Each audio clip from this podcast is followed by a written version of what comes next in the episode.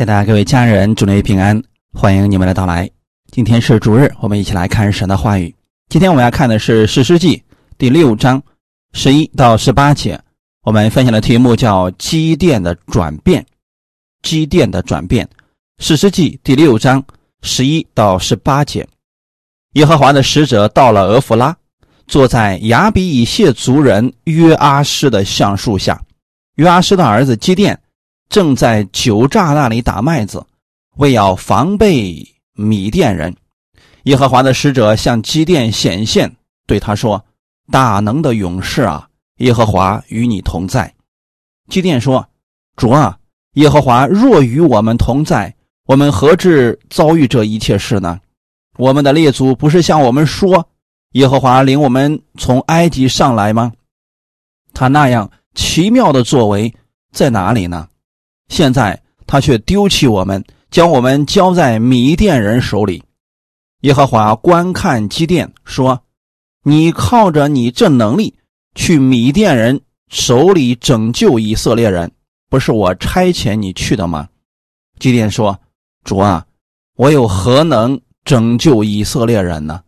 我家在马拿西支派中是至贫穷的，我在我父家是至微小的。”耶和华对他说：“我与你同在，你就必击打米甸人，如击打异人一样。”基甸说：“我若在你眼前蒙恩，求你给我一个证据，使我知道与我说话的就是主。求你不要离开这里，等我归回，将礼物带来供在你面前。”主说：“我必等你回来。”阿门。我们先来做一个祷告。天父，感谢赞美你，感谢你给我们预备这么美好的时间，让我们再一次回到你的话语当中来，在真理当中造就我们自己，让我们的生命也能够发生巨大的改变。我们愿意在每一周开始的时候，先来寻求你，因为你是我们一切祝福的源头，是我们生命的供应者，更是我们智慧的赐福者。感谢主，把下面的时间交给圣灵。你亲自带领我们弟兄姊妹，使我们今天都能够从你那里得着供应，得着满足的喜乐。奉主耶稣的名祷告，阿门。我们今天分享的题目叫“积淀的转变”。积淀一开始是一个里面充满惧怕的人，后来成为了大能的勇士，战胜了敌人，拯救了以色列百姓。那我们来看一下。为什么以色列百姓会遇到这样的事情呢？因着他们作恶，远离神。神是赐福的神，这个是不错的。过去、现在以及将来都是这样的。但如果说人不愿意按照神的话语去生活，那么神也不能强行的让他听他的。所以弟兄姊妹，即便是在今天的新约，即便我们在恩典之下，如果有些信徒不愿意按照神的方式去生活，那么他依然会经历失败。不是神不爱他，不是神离弃他，而是他走了一条错误的道路。那最好的方式是什么呢？赶紧回头啊！就是我们所说的悔改。以色列百姓作恶远离神，神保护的手就拿开了。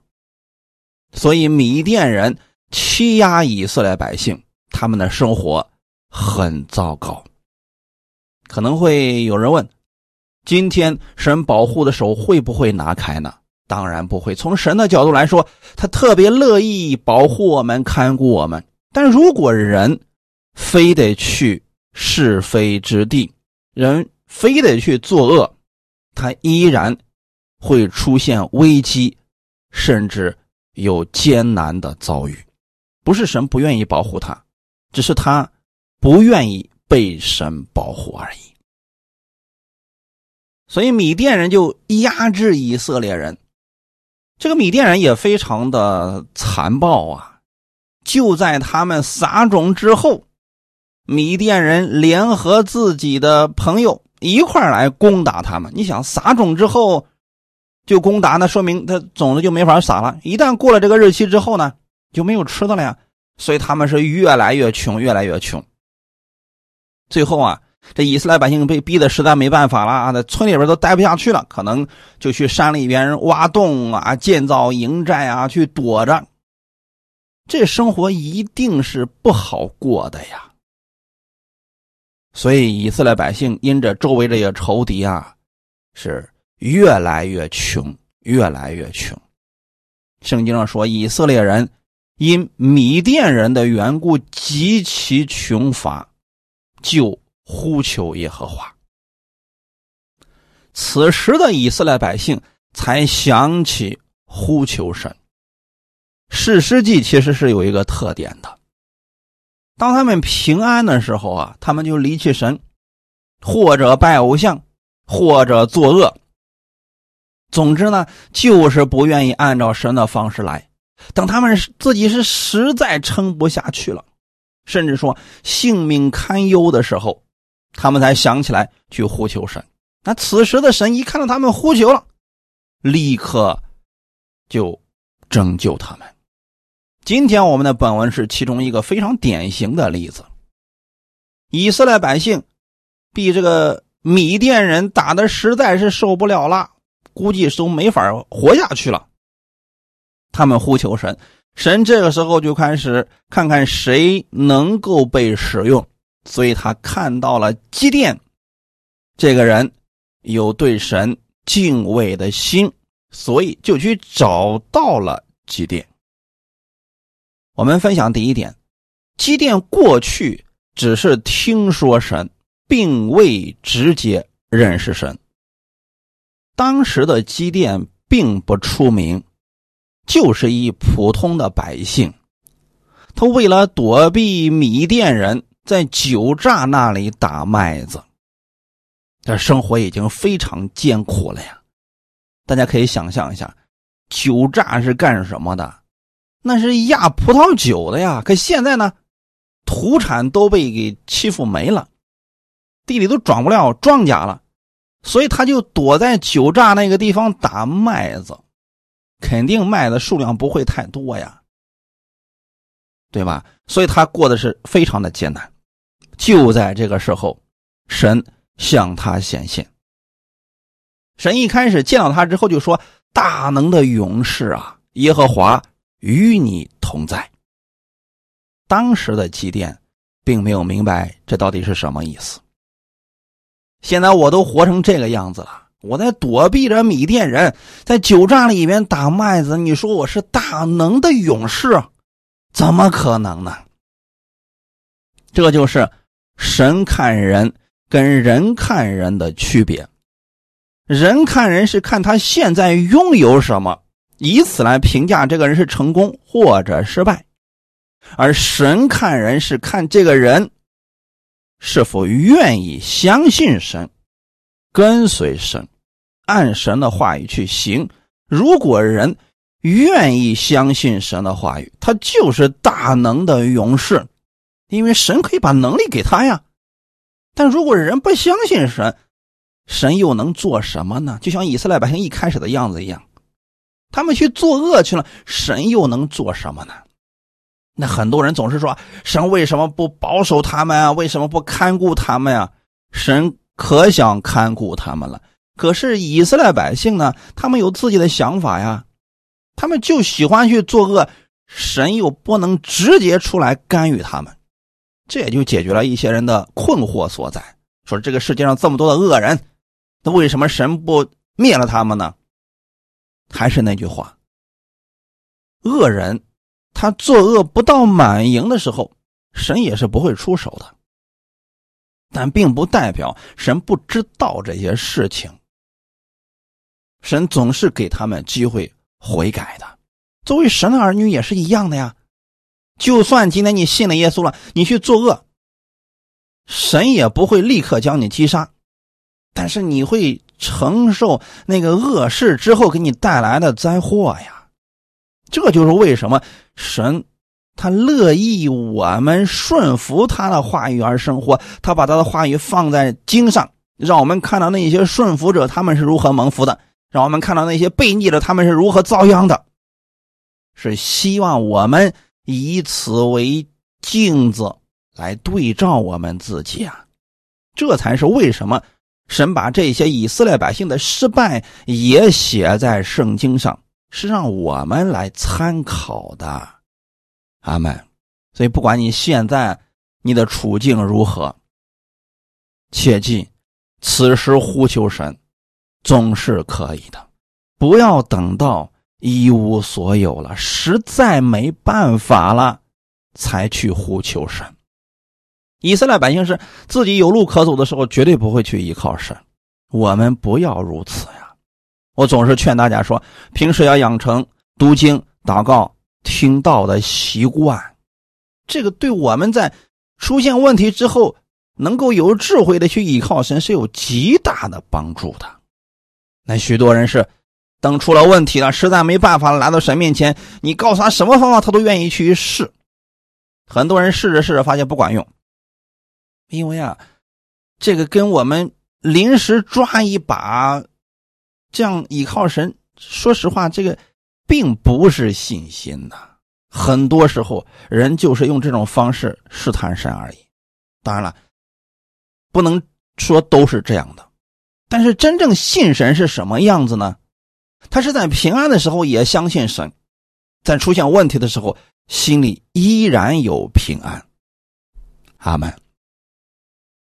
当时啊，基甸听到神说他是大能的勇士，耶和华与他同在，当时的基甸心里就不服气了，因为神所说的这两样一样，他都没觉得在他身上。他是大能的勇士吗？他觉得自己不是。那后一句呢？耶和华与他同在了吗？他觉得也没有同在啊。所以基甸说：“主啊，耶和华若与我同在，我们何至遭遇这一切事呢？”这句话又是什么意思？基甸认为，今天仇敌四围攻打他们。是神让这些仇敌去攻打他们的。如果耶和华与我们同在，我们不会遭遇这些事情。这是基甸没有看明白的部分，他并不知道的是，是因着以色列百姓作恶，才招致这些仇敌攻击他的。所以他说：“我们为什么会遭遇这一些事情呢？我们的列祖。”不是向我们说耶和华领我们从埃及上来吗？他那样奇妙的作为在哪里呢？看来基甸呀，也曾经是学过旧约的律法的。可惜呢，他现在并没有实际性的经历神，或者说他没有直接认识过神，只是听他们的书本上这么介绍过。或许啊。听过去的祭司啊、先知啊讲过这些事情，可自己从未直接跟神有直接的关系。这就像我们今天许多人听别人讲见证一样，或者说在网上看到别人做见证一样，听的多了，他也觉得哎，这个神挺好的。可是呢，自己遇到困难的时候吧，他就开始疑惑了：那神到底在哪里呢？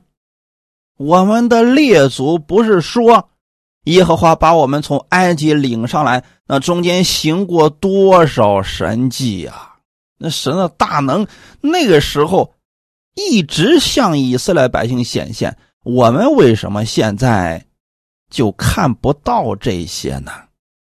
基甸不明白为什么会遭遇这些事，他们以为无论他们怎么样，神都会。与他们同在，帮助他们，赐福于他们。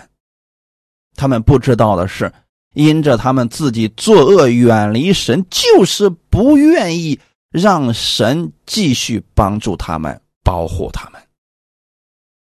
那神有没有离弃他们呢？当然没有了。可是基甸却说：“现在，这位神丢弃我们了，将我们交在。”米甸人手里，我相信今天有很多的信徒也是这个想法。哎呀，神啊，你让这些灾祸临到了我的身上。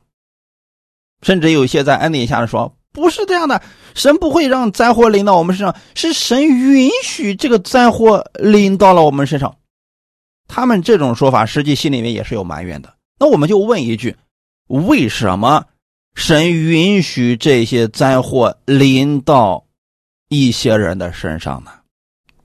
那还不是因为那个人走错了路，或者说他自己开了门让魔鬼进来的吗？如果这个人真的像亚伯拉罕一样、以撒一样、雅各一样寻求神，凡事亲近神，没有这些乱七八糟的事情的呀。阿门。就像我们晚上应该是睡觉的时候，好，你非得在后半夜在街上溜达，结果出问题了，遇到这个抢劫的人，东西被抢走了，然后你说主啊，你为什么不保守我呢？那能是一回事儿吗？这就是我们自己把自己放在了试探之中，结果我们还埋怨神，为什么不保守我们呢？弟兄姊妹，不是这样的，我们应该有智慧的去生活。阿门。但是神有没有离弃以色列百姓呢？还是那句话，绝对没有，因为。他们一呼求，神就回应他们，这就说明神没有丢弃他们呀。如果神丢弃他们，就是不管他们怎么求，神不会再搭理他们啦，这才是丢弃呀。那神有没有与基甸同在呢？当然有了。此时的基甸并不知道与他说话的就是耶和华的使者。所以他才说：“如果耶和华与我们同在，似乎基甸也是埋怨神离弃了他们，在这艰难的时候，让他们自己独自承受这一切后果呀。那基甸对神的认识是透过过去所学的，或者说是祖宗的遗传，他并没有自己亲身经历过神。”我是愿意我们弟兄姊妹啊，透过听道、读经，跟神建立关系。你不仅仅可以听别人的见证，更重要的是，你也可以有见证出来，成为别人的安慰。阿门。当时祭奠说：“我们的祖宗不是向我们说，耶和华领我们从埃及上来吗？”那那样的奇妙作为在哪里呢？也就是说，基甸只是听说了神的大能，比如神在过去的时候分海红海，天上降下马拿，旷野里边磐石出水等等，他听过很多这样的，但他自己却没有看到。他现在看到的是什么呢？仇敌攻击他们，欺压他们，他们活不下去了。今天不少人。也是如此的境遇啊！他们还以为是神给他摆上了糟糕的环境，其实不是神摆上的。我们回过头来看看以色列百姓，如果他们顺服神的话语，后面这些事情是绝不可能发生的。阿门。那为什么神找到了基甸呢？因为他对神。有寻求的心，他只是心里不明白。那有些以色列百姓可不一样，他是明明知道神，他去作恶。比如耶稣时期，那当时的文士、法利赛人、祭司长，他们对耶稣已经了解的非常的透彻了，可是他们就是跟耶稣对着来。所以啊，这些人耶稣救不了。他明明知道真理是什么，却不愿意顺从真理。谁能救得了呢？基甸可不同啊，基甸是真不明白，他没有经历过神，所以啊，我相信是大多数的弟兄姊妹其实都是对真理不太明白，所以这个时候我们更需要用时间去默想神的话语，如此啊，你就可以在生活当中经历神的奇妙大能了。阿门。那么当神告诉了基甸自己的身份的时候，基甸立刻就选择相信，并且顺服神了。他的做法是什么呢？愿意向神献祭，所以他当时对神说了一句话：“说我若在你眼前蒙恩，求你给我一个证据，使我知道与我说话的就是主。求您不要离开这里，等我归回，将礼物带来，供在你面前。”这就说明什么呢？此时此刻啊，基甸听主这么一分解，心里觉得：“哎呀，对呀，你跟我讲话之后，我就明白了。哎，你说的很对，所以他就愿意献礼物给神了。这是很有意思的。史诗记六章二十四节，于是基甸在那里为耶和华筑了一座坛，起名叫耶和华沙龙。这坛在亚比以谢族的俄弗拉，直到如今。你们看见了什么？基甸只是不明白真理，当神给他解明了真理之后呢，他立刻就愿意顺服神的话语，而且呢，人家并没有等候，说我回去想想吧。啊，你说这个事儿吧，我从来没想过，你等等吧。没有，人家是立刻回家拿着礼物就献在神面前。然后就在那儿筑了一座坛，你知道他过去的时候筑坛代表着什么吗？祷告。其实啊，过去以色列百姓应该一直延续这种敬拜神的方式，那就是祭司、先知，他们把真理给百姓解明，然后透过献祭让百姓都跟神建立关系。可惜，世师时代的时候啊，这一切都乱套了。百姓是个人任意而行啊。为什么会如此呢？约书亚当时啊，他太强大了。可惜啊，约书亚死了以后，他没有接班人，就没有人能顶替约书亚继续带领以色列百姓，以至于说啊。十二个支派，啊，都各自为营，都觉得自己了不起了，谁都不服谁了，因为基业都有了，地盘也有了，谁还愿意听其他人呢？所以才出现了如今这混乱的局面。你想啊，没有带领者，大家对真理就模糊，对真理模糊了，就不愿意去顺从真理了，那。从信仰里边黑暗之后，外面的生活就一定好不到哪儿去了。结果呢，好了，仇敌过来攻击他们了，因为他们的力量分散了嘛。其实今天也是如此啊，好些信徒之间互相攻击啊，你是这个派的，我是那个派的，所以互相攻击，这才容易被魔鬼各个击破呀，对不对，弟兄姊妹？以色列百姓就遇到了这样的问题啊。那么基甸呢，是他不明白，但他有愿意顺服神话语的心呢。当神给他说明之后，人家立刻献祭了，恢复了之前敬拜神的方式，而且给那座坛起了个名字叫耶和华沙龙，就是耶和华赐平安。此时此刻，如果看基甸周围的环境，他没有平安，仇敌并没有死去啊。可是。因为基甸他遇见了神，所以他就认为平安已经来到了。我们今天都会说耶和华沙龙，那是基甸对神的认识呀。我愿意你们每一个人都能跟神建立亲密的关系，这样的话，你遇到任何的问题，你知道去依靠他了。阿门。我们分享第二点。基甸对神的认识，十四节到十六节，耶和华观看基甸说：“你靠着你这能力去从米甸人手里拯救以色列人，不是我差遣你去的吗？”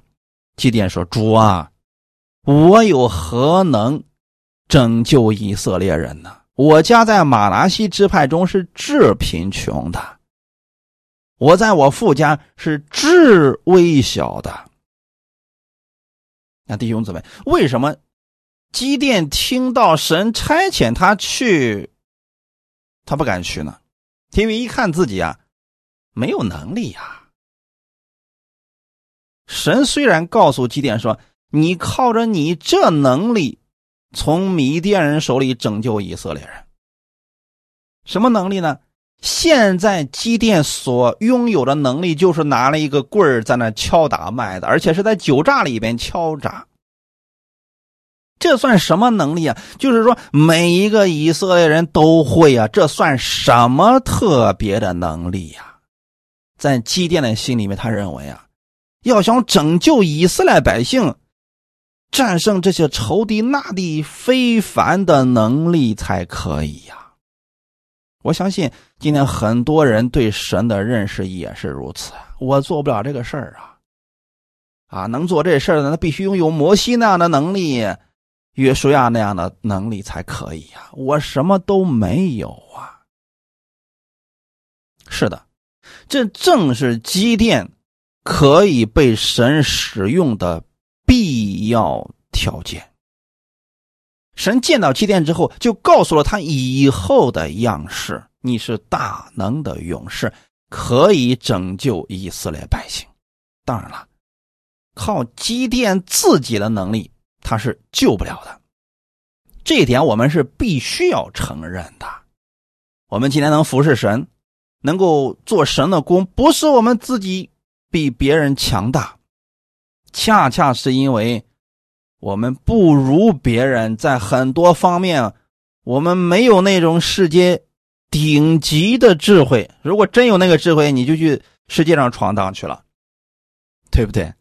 正是因为我们没有，所以我们愿意被神使用。我们承认我们自己的不足，那神说：“好，你去吧，用我的能力去做工吧。”所以，在这个世界上。一切传福音的人，不管他的施工做的多大，其实他用的都是主耶稣的能力呀。如果所有服侍的人员都意识到这一点，他没什么可夸口、可骄傲的呀。包括保罗在内，他都意识到啊，哎呀，我什么都不是啊，离开了主，我做不了什么的。我们能够保持这样的初心。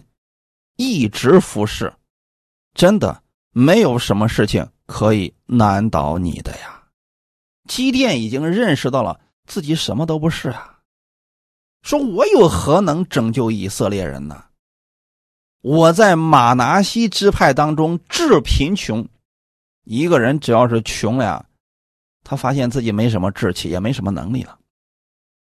其次呢，我在我父家是至微小，在我家族当中啊，我也是。最差的一个，神没有说我知道你的情况，神没有贬低他，而是说我与你同在，你就必击打米甸人，如击打一人一样。这句话是什么意思呢？我知道你的情况，但是不要灰心，你就是大能的勇士，我与你同在，不管有多少敌人。在我眼里边，跟一个人一样，你可以把他给击败了。所以这一点至关重要啊！我与你同在，我们一定要意识到主是与我们同在。当然了，有一个情况例外啊，就是我们作恶的时候，神不与我们同在。一定切记啊！你说过去还有盗贼祷告呢，哎呦，主啊，你让我今天去这家偷东西，千万别让我被抓住啊，等等。那这样你就别祷告了，神不会与你同在的。阿门！一定要分清楚，不能够利用神啊，是我们应该听从神的话语去生活的。阿门。如果一个人觉得自己什么都可以做的时候，那说明他不适合服侍，不堪大用啊。大家可以想看，如果说当时的基甸特别的狂妄，说我可以拯救以色列百姓啊，那神就不能用他了。就像摩西一样。到八十岁的时候才能被神使用啊！基甸呢，他是真的觉得自己什么都做不了，所以神说：“我会与你同在。”基甸跟其他以色列百姓不同之处就在于，他对神完全相信。他相信靠着神的能力就可以完成大事。圣经当中的摩西、约书亚、基甸都是如此的呀。今天的你也是如此的呀。不要靠着自己的那点小聪明去做事情，你要依靠神的话语啊。这个世界是神所造的，规律也是神所定的，所以我们按神的法则去行事为人，就一定是得胜的呀。阿门。人生没有说明书，可是我们的人生有一位指导者，那就是圣灵啊。圣灵是用神的话语来引导我们的呀。为了确定自己所听的话语是从神而来的，所以基甸向神要了凭据。你要知道，这个事情可是极其危险的，因为要跟敌人征战的呀。如果不是直接从神而来的确据的话，那贸然出战那是会死的呀。在生死面前，基甸是非常的谨慎的，所以他当时向神要了一个凭证。我们来看一下《史诗记》第六章三十六到四十节，《史诗记》第六章三十六到四十节，基甸对神说：“你若果照着所说的话。”借我手拯救以色列人，我就把一团羊毛放在禾场上。若单是羊毛上有露水，别的地方都是干的，我就知道你必照着所说的话借我手拯救以色列人。次日早晨，基甸起来，见果然是这样，将羊毛挤一挤，从羊毛中拧出满盆的露水来。基甸又对神说：“求你不要向我发怒，我再说这一次，让我将羊毛再试一次。但愿羊毛是干的，别的地方都有露水。这夜神。也如此行，独羊毛上是干的，别的地方都有露水。那个时候啊，人遇见神。这种事情实在是太少，他跟我们现在不一样。”现在是当你信了主之后啊，圣灵就住在你的里边。只要你愿意读圣经，圣灵就会启示这些话语，让你明白，让你经历神。可过去可不是这样的呀。过去圣灵对人的做工那是非常之少的呀。那么神现在突然向基甸显现了，基甸心里边拿不准呐，他必须要确定，就是神让他去做这个事情的。因为他确实发现自己啊根本没有能力做这个事情，所以他才向神要凭据。可能有人会问了：我们今天可不可以向神要一个凭据呢？我的回答是：根据个人的情况而定吧。如果你不确定是不是这个话语是。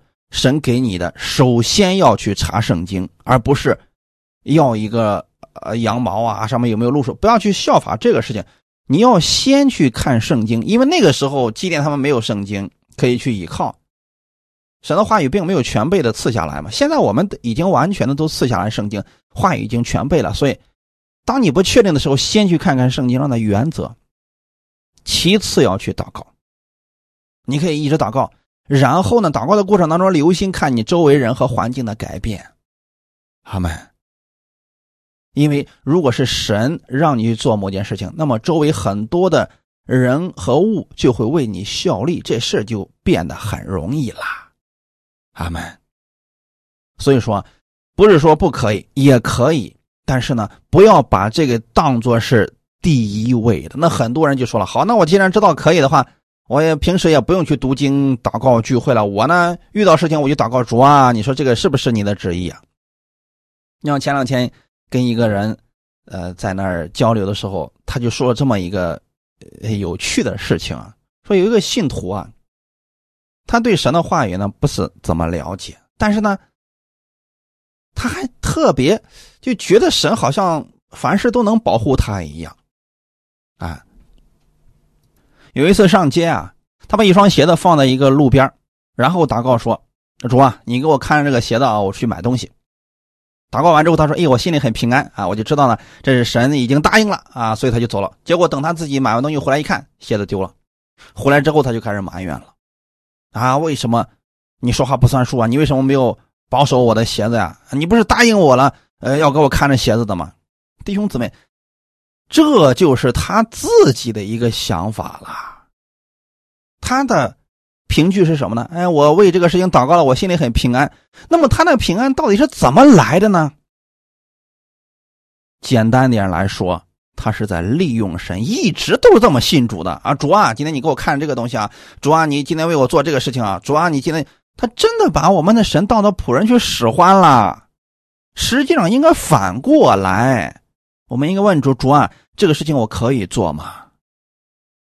对不对，弟兄姊妹？好些人信的比较糊涂啊，向神要凭据，可不是说主啊，那今天你给我做这个事情，我就知道确实你你是听到我祷告了，不是这样的。你看人家基甸是怎么说的？如果照着你所说的话，要借着我的手拯救以色列人，我想要这个凭据啊，我想确定一下是不是你在使用我。而我们很多人确定是主啊，你给我做成这个事我就知道你听了我的祷告了。完全不用这样的，弟兄姊妹，今天神一定会听到你的祷告的，只是你那个祷告到底是不是符合圣经的，这个是需要打一个问号的。那很多时候，弟兄姊妹多数的祷告就是你自己的想法，他跟圣经违背了，神自然不会成就啊。这就是为什么我要鼓励大家先读圣经啊！你得按照神的规则来，而不是让神按照你的规则来，那就是满足你的血气了。弟兄姊妹，这个话要分辨的去听啊，不要走极端。那神应允了基甸的这个祷告，他一看，哎，果然是这样的，别的地方没有漏水，羊毛一拧，竟然拧出来。满盆的露水来，那祭奠又一次祷告了，说：“这个可能是个巧合吧？”那这样，求你不要向我发怒，我再说这一次。你看到了没有？祭奠向神祷告是一个仆人的姿态，是非常谦卑的，可不像以前人祷告：“主啊，你给我做这个事情啊！主啊，今天你必须要这个呃，把我丢失的那个钱给我还回来啊！”哪是这样的？宣告也不是这样来宣告的呀。那好些人真的是不懂圣经啊，乱宣告啊，所以他们没有看到结果也是自然的。基甸说：“求你不要向我发怒，我再说这一次，让我将羊毛再试一次。”他是为了确定自己到底有没有被神使用去拯救以色列百姓。阿门。结果呢，神也成就了他这个祷告。哎，只有羊毛上是干的，别的地方都有露水。得到这个凭据之后，基甸立刻就召集了国内三万多人，要去跟周围的这些敌人去征战了。那弟兄姊妹，我们人能想到的就这些了。哎呀！那既然神差遣我让我去，那么好，那我就做这个事情吧。其实啊，以色列百姓可能早都已经受不了了，可惜没人站起来说：“我们聚集起来一块儿去攻打这些敌人吧，不能一味的逃啊！这样的话我们会越来越糟糕的。”可能当时有三万多人立刻就跟着基甸要去征战了。我们来看看神是如何为基甸。挑选同工的，我们既然说要去征战，是不是得势均力敌呀？那敌人有十二万，我们怎么也得有个十万左右吧，要不然打不过呀。可是神是怎么做的呢？神一看有三万人了，然后说跟随人太多了，让一些人回去吧。史诗记第七章二到三节，耶和华对基甸说。跟随你的人过多，我不能将米甸人交在你们手中，免得以色列人向我夸大，说是我们自己的手救了我们。现在你要向这些人宣告说：凡惧怕胆怯的，可以离开基列山回去。于是有两万两千人回去，只剩下一万。好，也就是说，一共有三万多人啊。那么这个时候呢，基甸把这些人召集起来，说：“我们此次去征战啊，胜算的几率不好说。敌人有十二万，我们一共现在就三万多人。如果你们害怕，你们可以回去了。”结果好了，两万两千人就回去了呀。弟兄姊妹，如果是这样的话，你心里边不害怕吗？一共三万两千人，好了，走了一多半回去了。我们很多时候做神的施工的时候啊，就是想看看这个果效啊。哎，一看哦，哎呦，大多数人都走了，都离开了，我们心里边马上信心也就减弱了。不该如此呀。弟兄姊妹，一定要学习像基甸一样，把目光放在神的身上。基甸他是大能的勇士，从一开始那么惧怕，最后转变成大能的勇士，他是认识了神，相信了神呐。我们也应该有这样的信心和盼望啊。他们现在剩一万了，好，他们就继续前行。这个时候啊，神又说了，这些人还是太多了。这样吧，你听我的指示，我让你怎么做，你就怎么做吧。史诗记第七章五到七节，基甸就带他们下到水旁。耶和华对基甸说：“凡用舌头舔水，像狗舔的，要使他单站在一处；凡跪下喝水的，也要使他单站在一处。”于是，用手捧着舔水的有三百人。其余的都跪下喝水。耶和华对基甸说：“我要用这甜水的三百人拯救你们，将米甸人交在你手里，其余的人都可以各归各处去。”这下好了，原来有一万人到了河边，可能大家都渴了，所以这个时候呢，大家都去喝水去了。喝水的过程当中啊。有三百个人是用舌头舔水，像狗舔的。那剩下人是怎么喝呢？跪下去喝水的。啊，弟兄姊妹，这有一个意思啊。为什么神最后使用了这用手捧着甜水的三百人呢？如果从战争的角度来说的话，那跪下喝水的那些人，这个时候如果有敌人来了，他们反应会比那个。用手捧着甜水的人要慢很多。那同时呢，从另外一个角度来说，用手捧着甜水的人，他们是时刻在准备着。跪下喝水的，他可能要喝很多，而那个捧水喝的很快，他就结束了呀。也就是说，三百人的心里面已经准备好了，随时准备战斗。这个很有意思啊。如果说去了三万人，好了，其中有三分之二人都害怕，一看到敌人这么多，十二万，算了，我们回去吧，别打了。好了，一个一跑，后面全部跟着跑了，这战争就没法打了。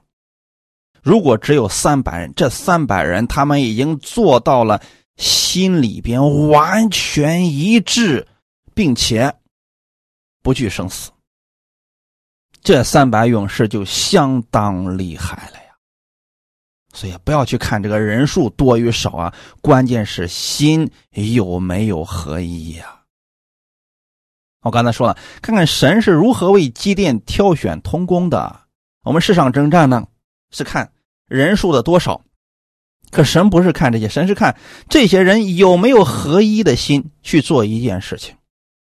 弟兄姊妹，如果我们在地上的时候，一个公司如果从上到下。人心都是齐的啊，没有他们做不成的事情了。那家庭里面也是一样的，从家长到孩子，心都是齐的，都是一致的，这家里边没有他们做不成的事情了。他们就怕人心涣散。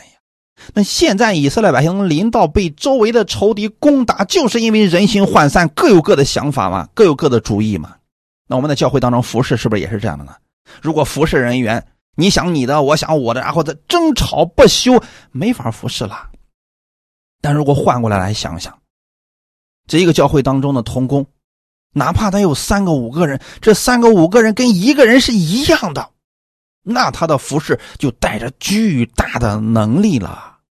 阿门。我们先不说这几个人有没有特别的恩赐啊什么，只要他们的心是一致的，又愿意顺服神的话语，真的他们会创造出很多奇迹的。这三百人就是这样的呀。机电一声令下，他们就去做这个事情。他们又说：“哎呀，我们三百人，那些对方十二万的，怎么能打得过呢？”他们没有这个想法，就是机电你怎么说，我们就怎么做。那神给了他们的方法也是非常的简单的，说你们每个人手里都拿着这个瓶子，里面装上油啊，到了地方之后，只管把这个东西扔过去，扔到他们营里边之后呢，然后你们就大喊，这就行了。其实三百个人做这个事情啊，那就已经声势浩大了呀。但是人心必须齐啊！你说，比如说我们啊，凌晨四点钟的时候，我们一块扔，扔完之后我们一块喊好了。结果四点钟没人喊，就有人往里边扔，结果不喊，这事就做不成了。所以说，必须大家做事一致，心里想法一致，他这个时候这事就能成了呀。我们看一下《史诗记》第七章二十一。到二十二节，他们在营的四围各占各的地方，全营的人都乱窜，三百人呐喊，使他们逃跑。三百人就吹角，耶和华是全营的人用刀互相击杀，逃到西利拉的伯哈士他，直逃到靠近他巴的亚伯梅哈拉。我们发现什么事情？这三百个人是各站在各的位置上，那就是三百人把这十二万人给围住了。然后呢，大家一块往里边扔这个燃烧瓶啊，用今天我们的话来说，一块扔这个燃烧瓶，然后把他们的帐篷都烧起来。然后扔完之后呢，然后就开始大声的喊，然后呢又吹角。好了，敌人分不清谁谁，因为嗯已经是。天快亮了，所以他们都睡得挺迷糊的。这个时候他们出来肯定没有穿戴整齐了，所以说出来之后已经分不清谁是谁了。再加上这个有烟呐，有火啦，这个神呢就让他们自己的人用刀互相击杀。如果说他们白天的时候穿戴整齐，那肯定这招是不管用的呀。所以弟兄姊妹，神让基甸去做这些事情，并不是鲁莽，完全靠神的。能力的啊，他是有智慧在其中。你们可以仔细去读一下这段过程，你们就明白了。所以弟兄姊妹，我们今天依靠神的话语，在生活当中也是需要有智慧去做这些事情的。不是说，哎呀，主啊，你一定会让我做这个事情，然后我就去做了。你让这三百人大白天去，那就死那儿去了，不管用的。所以啊，这里边我们不要只凭着信心啊就乱冲啊，那 做不成事情的。弟兄姊妹，我们看到这个结果是什么呢？神使用了机电，三百人战胜了十二万人，机电生命发生了转变呀！经过这事儿之后，国内太平，所谓的仇敌不敢再过来了呀。那么，透过这些事情，我们学习到了什么呢？我们生命也可以这样转变，我们过去生活当中的各种征战，也会因此而消失。如果你的家庭当中出现了征战，出现了饥荒，这个时候怎么办呢？先回到神的话语当中来，跟神建立亲密的关系，然后按照神的话语去行，你也可以四两。拨千斤，逆境变成顺境，咒诅也可以变成祝福啊！总之，你也会经历到神的大能。如果在你的公司、在你的家庭当中出现了这样的问题，此时此刻要学会去依靠神。事情经过之后呢，也要养成在平安当中敬拜神。顺服神的话语而生活，这样才能彻底的堵住那些征战的开始啊！他们最重要的是同工之间一定要同心做事情啊！基甸的成功跟这三百人同心做事是有极大的关系的呀。阿门。那么，首先是基甸跟神同心了呀，神怎么说他就怎么做。今天我们也是一样的呀，神的话语怎么说，我们就怎么做。你在生活当中必然会蒙福的。盲目的信心可不是信心呐，还是要按照神的话语而来的。阿门。诗篇三十三篇十六到二十节，君王不能因兵多得胜，勇士不能因力大得救，靠马得救是枉然的，马也不能因为力大救人。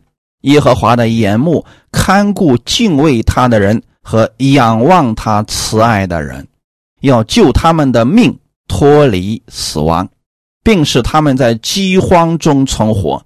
我们的心向来等候耶和华，他是我们的帮助，是我们的盾牌。阿门。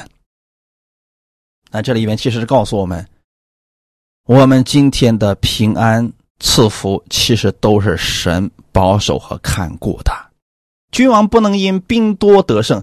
今天基甸的故事就已经告诉我们了：三百人也可以战胜十二万人。你兵多，你不一定能得胜啊，因为那边已经开始顺服神的话语了。他们勇士不能因力大得救。基甸是勇士，但他并不是靠自己力大无穷才得胜，他靠的是神的应许。顺服神的话语得胜的，阿门。靠马得救是枉然的，马也不能力大救人。太多的人是靠着周围的有权有势的人，这就是靠马得救嘛。因为马有力气，所以他们觉得是吧？那靠着他肯定没有错的呀。其实啊，马不能因为力大救人，他救不了你的。真正能救你的是谁呢？是我们的神。所以你要把你的眼目放在我们主的身上啊！耶和华的眼目看顾敬畏他的人和仰望他慈爱的人。我愿我们弟兄姊妹啊，都是那个仰望神话语的人。我们首先得敬畏他。那到底什么是敬畏呢？从心灵和诚实上去敬拜我们的神，把我们的神放在生活当中的首位。看早上起来能不能第一件事情先看一看神的话语？咱们有空的时候能不能先听听道啊？把这些话语装在心里边，你就不会被这个世界上各式各样忧虑的信息所影响了呀。阿门！你要仰望神的慈爱，你知道他帮助你，他爱你，他不会离弃你。明白了这些之后，你才会甘心乐意的顺从神的话语啊。当我们遇到危险的时候，你心里边还是会有平安的，因为你知道他会救你的命，脱离死亡啊！阿门，并使他们在饥荒中存活啊！今天这段话也其实用到我们身上也是可以的呀。我们看到周围的人因着疫情，因着其他的原因，非常的害怕惊慌。你可以承认这就是一种饥荒，可是我们是在饥荒中存活，因为神给我们有平安有供应。阿门。就像周围以色列百姓的那些敌人虽然很多，可是神能战胜他们呀。如果不依靠神，那以色列百姓真的没有出头之日了。我们可以在饥荒中存活的呀。怎么存活呢？那得依靠神的话语啊。阿门。所以我们带着盼望，带着活泼的盼望而生活。我们的心向来等候耶和华。为什么这样呢？因为只有他是我们的帮助，是我们的盾牌。他保护了我们，我们才不至于被仇敌攻击；他帮助了我们，我们才不至于进入困苦当中啊！所以说，顺服神的话语，聆听神的话语，非常的重要。愿今天的话语能给你带来一些帮助和改变。我们一起来祷告，天父，感谢赞美你，感谢你把这样的话语赐给我们，让我们在新的一周的开始，借着这样的话语恢复我们的信心和盼望。我也知道你一直看顾我们，保守我们，你愿意我们按照你的话语去生活，就必会蒙福，必会看到美好的结果。主，你让我的心常常在你的身上，让我的眼目常在你的身上，仰望你的慈爱而生活。